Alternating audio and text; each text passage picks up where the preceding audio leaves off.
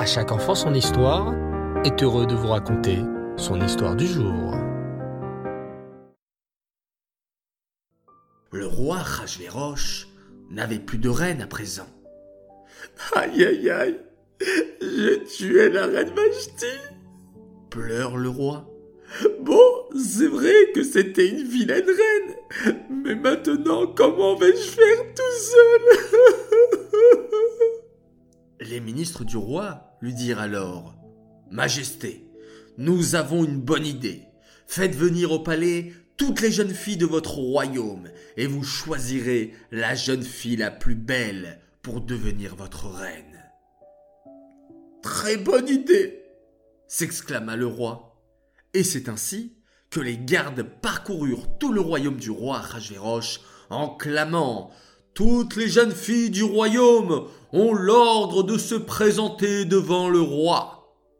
Bien sûr, toutes les jeunes filles rêvaient d'être choisies par le roi, toutes sauf une, Esther.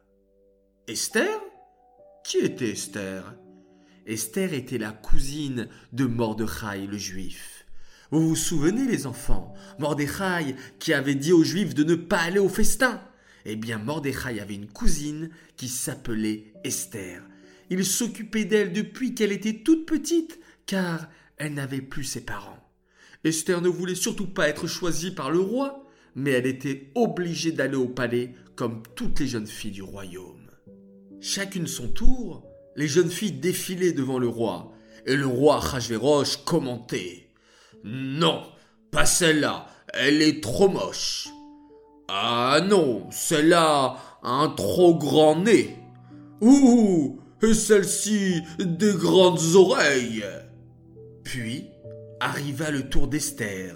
Esther était une femme très tsniout. Alors que toutes les autres filles avaient mis beaucoup de parfum et beaucoup de maquillage et de belles robes pour plaire au roi, la reine Esther était restée très simple et très discrète. Mais quand le roi la vit, il la trouva si belle qu'il s'exclama. Comment t'appelles-tu? Je m'appelle Esther, votre majesté. Mais Esther, les enfants, ne dit pas qu'elle était juive, car Mordechai lui avait dit de le cacher. Esther, s'exclama le roi, c'est toi que je choisis comme reine. Et aussitôt, le roi posa une couronne en or sur sa tête et la nomma reine à la place de Vashti. Esther, devenue reine, n'oublia pas qu'elle était juive. Tous les jours, elle continuait à manger cachère en cachette et elle continuait à respecter le Shabbat.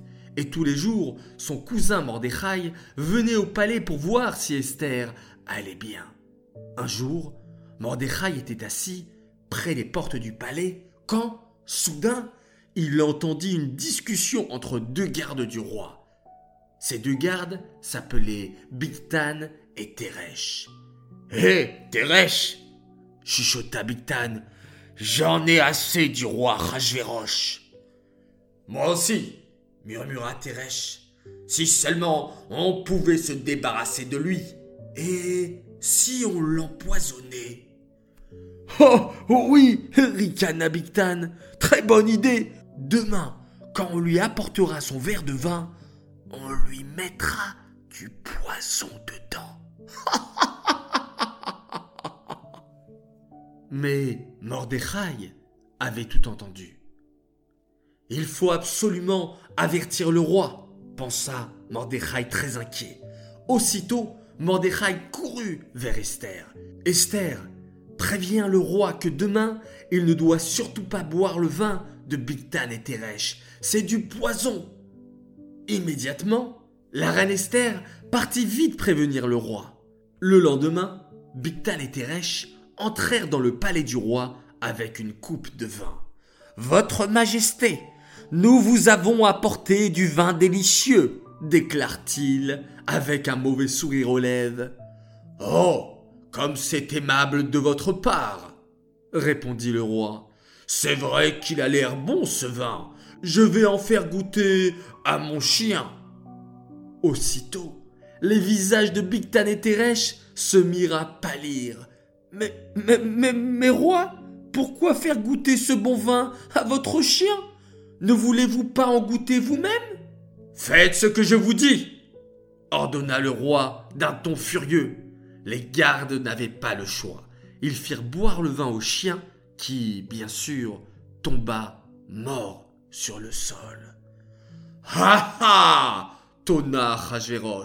Vous avez essayé de m'empoisonner, qu'on mette Bigtan et Teresh à mort, et qu'on écrive dans mon livre de souvenirs Mordechai le juif a sauvé la vie du roi. Il m'a averti du terrible complot de Bigtan et Teresh qui voulaient me mettre à mort.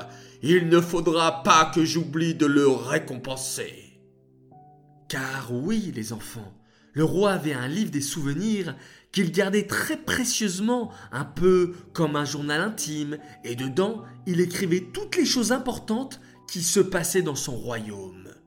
Bon, s'exclame le roi en se frottant les mains, me voilà débarrassé de ces deux gardes. Tiens, en parlant de ça, il faut que je nomme mon premier ministre.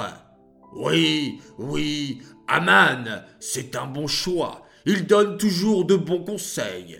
Qu'on nomme Aman comme premier ministre. Quoi?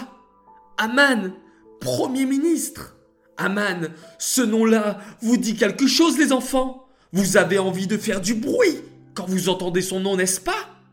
Eh bien, vous en saurez plus au prochain épisode.